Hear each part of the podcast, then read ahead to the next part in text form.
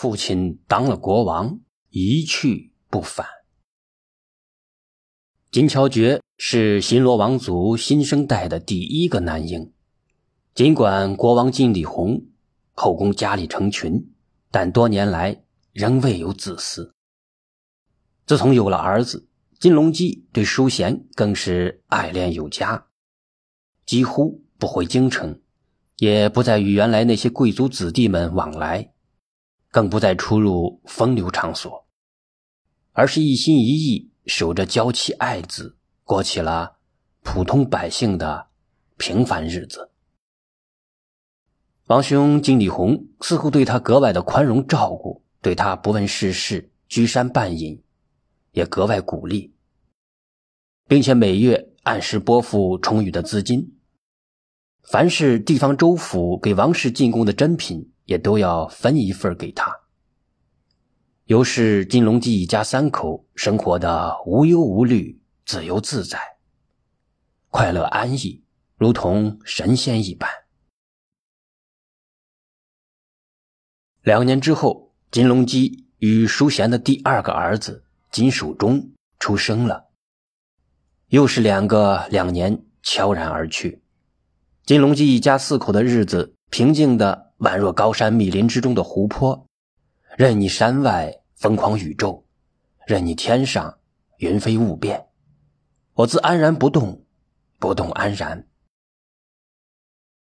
时间如水般的流过，这期间。如果不是武则天长安二年那次出乎所有人预料的重大变故，如果不是鬼神难测的天地大运，或许金龙居一家会一直这样淡淡然然的生活下去，最终终老南山。那么那些女人们、她的儿子们以及整个新罗国的历史，或许会走出不同的命运轨迹。但是，宇宙人生的根本规律是缘起法则，而不是如果与假设。于是，一切机缘自然而然的发生了。那天午饭之后，妈妈拉着七岁的金乔觉，爸爸背着五岁的金守中，一同走出家门，登上三花岭，悠哉悠哉的走向西南山。正是莺飞草长、春暖花开时节，和风掠过绿草如茵的山坡，吹拂在人的脸上，酥酥的、痒痒的，让人飘然欲醉。金乔觉早已挣脱了母亲的手，弟弟金守中也从爸爸的背上溜了下来。两个孩子在草地上追逐、摔跤、翻跟头做游戏，把咯咯笑声挂在了每一片的草叶之上，压得草叶。颤颤悠悠，不知不觉里，他们一家四口来到一片开阔的山谷之中。春季干旱，曾经汹涌的溪流瘦成了一条细细的线，藏在谷底，裸露出宽宽的沙滩。或许是冬季北风与夏秋洪水的共同作用，在山谷河湾南岸堆积成了一溜四五丈高的沙丘。那些细沙洁白、干净、松散，一只小小的四脚蛇跑过，无数的沙粒便疏疏落落。七岁的金巧觉正是顽皮的时候，他很想从沙丘顶上滚下来，却担心父母不允许，于是他假装失足，哎呀的叫了一声，扑倒在沙丘斜坡上，咕噜噜的滚了下来。金龙基发现儿子摔倒，下意识的伸手去抓，可早已来不及了。惊慌失措的他想都没想，不顾一切的猛扑下去。可怜金龙鸡一头栽进沙窝里，又在巨大的惯性推动下，在陡峭的斜坡一个接着一个翻跟头，失控般的滚下了沙丘。当那疯狂的滚动终于停下来。仍在天旋地转的金龙鸡马上睁开眼睛，寻找可能遇险的儿子。没想到，金乔觉就笑嘻嘻地站立在自己的身边。他急忙站起来，抓过儿子上下的查看一番，居然没有发现任何的损伤。同样，他自己除了有些眩晕之外，也是毫发无损。沙丘上的流沙松软细密，极富流动性，人从上面滚落不会有任何的伤害。金龙基从儿子脸上仍未消退的笑韵领悟到，刚才惊险的一幕是他的预谋。这时，沙丘顶上的淑贤十分焦急的询问他们父子俩的情况。小乔觉兴奋的喊道：“手中，阿玛尼，你们也翻滚下来吧，可好玩了。”小手中听到哥哥的话，就要从妈妈怀里挣脱出来，可淑贤如何肯放小儿子去冒险，而是将他搂得更紧了。这时，金龙基也说道：“没事，淑贤，这沙丘又松又软，从上面滚下来，既惊险又刺激，却十分安全。不信，你和手中也试一试。”丈夫都这样说了，淑贤虽然百般不情愿，却仍然听话的抱着小儿子向下滑去。随着惯性加大。他们母子下滑的速度越来越快，再加上手中使劲的想挣脱母亲的束缚，到半坡时，两人失去平衡，横着滚了下来。直到完全停止在沙滩上，淑贤依然在尖叫。不过，随后他发现自己除了头发上、衣服里有些沙子，身上连一根毫毛也没损伤。随即，一家人爆发出了欢乐的大笑。两个孩子在高高的沙丘上爬上滚下，尽情的玩耍。金龙基干脆将松软的沙滩当成了床榻，头枕着淑贤的腿，进入了美妙的梦乡。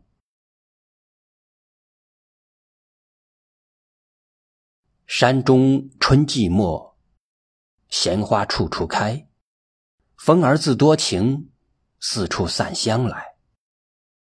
就在金龙基一家人陶醉在大自然的无限春光之时，一列威武肃穆的骑兵队伍悄然出现在山口，沿着河谷急速向这里驰来。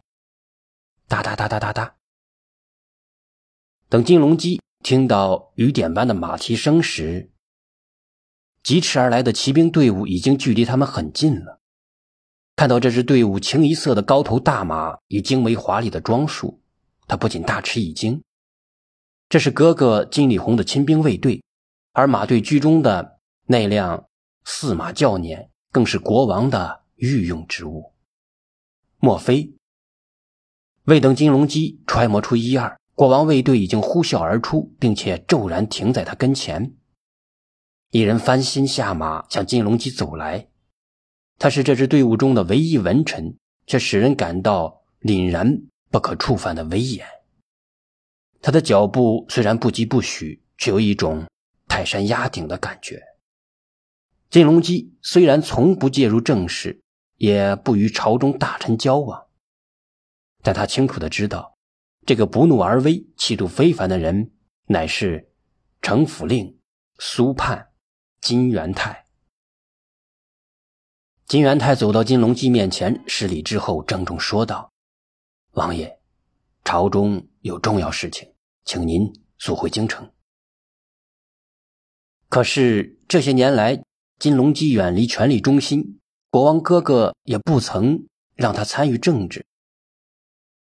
是什么样的重大国事需要召他入城？太突然了，一时间，金龙姬无论如何也理不出个头绪来。懵懵懂懂之中，糊里糊涂之下，他已经被卫士们簇拥到了那辆华贵的轿辇前，并被抬上车辕，送进了密不透风的车厢之中。金元泰一挥手，国王卫队调转马头，迅即离去，只留下发愣、发呆、发傻的淑贤母子三人。天有不测风云。人有旦夕祸福，金龙基这一去，再也没有回来。金龙基的一去不返，并非遭遇了什么不测，而是当上了国王。新罗第三十二任国王小昭王金立弘英年早逝，且无子嗣，所以朝臣金元泰等拥立其弟金隆基为王，为新罗历史上之圣德王。这一年是武则天长安二年。金隆基虽然不是浪荡公子，却是个感情丰富、多才多艺的文艺青年，从未对国家政治、经史济民流露出半点的兴趣，甚至他已经有意无意地离开了王公贵族们的积聚之地，躲到了京城之外，过着隐士般的生活。然而，任何人都没有想到，多少政治家、野心家、阴谋家梦寐以求的国王宝座，居然不偏不倚地落在了他头上。时也命也，世间事物因缘所成，其巧其妙，鬼神难测，信不虚也。金龙基鱼龙变化，做梦一样的成了新罗国王，其两个儿子金乔觉、金守中，自然应该是王子了。然而，新罗社会等级森严，血统要求极为纯净。只有同等古品联姻，其子嗣才具有世袭的资格。金乔觉、金守中的生母是一介平民，因为他们的王子身份不可能得到朝廷与社会的承认，自然而然，淑贤的名分更不可能得到认可。莫说封为王后，就按成为普通的嫔妃入住王宫的资格都没有。果然，三年之后，金隆基正式迎娶成福令苏判金元泰之女，并于当年五月纳为王妃，即成真王后。因而，金隆基荣登国王宝座之后，母子三人不但没有鸡犬升天，反而是因为女人失去了伴侣，儿子不见了父亲，金巧觉、金守中与母亲相依为命。虽然王室供给他们充裕的物质保障，但没有了一家之主，没有了父爱，家庭快乐的源泉也就随之枯竭了。父亲离开四年之后，十一岁的金巧觉稀里糊涂的被人送入了新罗国学，开始了读书生活。金巧觉到国学读书之后。发现几乎每一个读书人的案头或床头都有这样的座右铭：“日夜读书后，欲游乐游园。为国立功德，方名百世传。”乐游园是大唐首都长安城的制高点，登临其上，规模宏大的长安城近在眼底。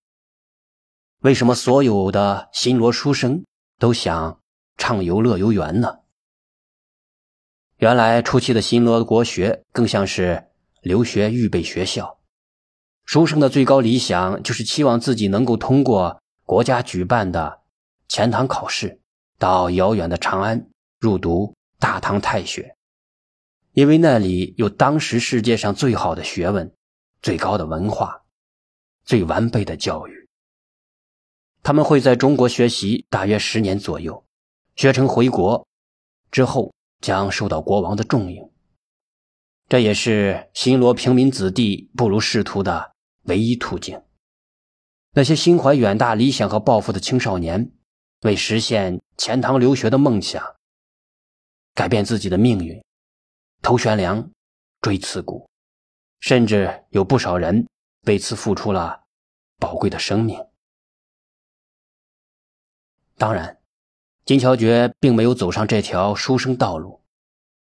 他在国学读了几年“知乎者也”之后，在十四岁时加入了连许多新罗贵族青少年都梦寐以求的中央花廊道。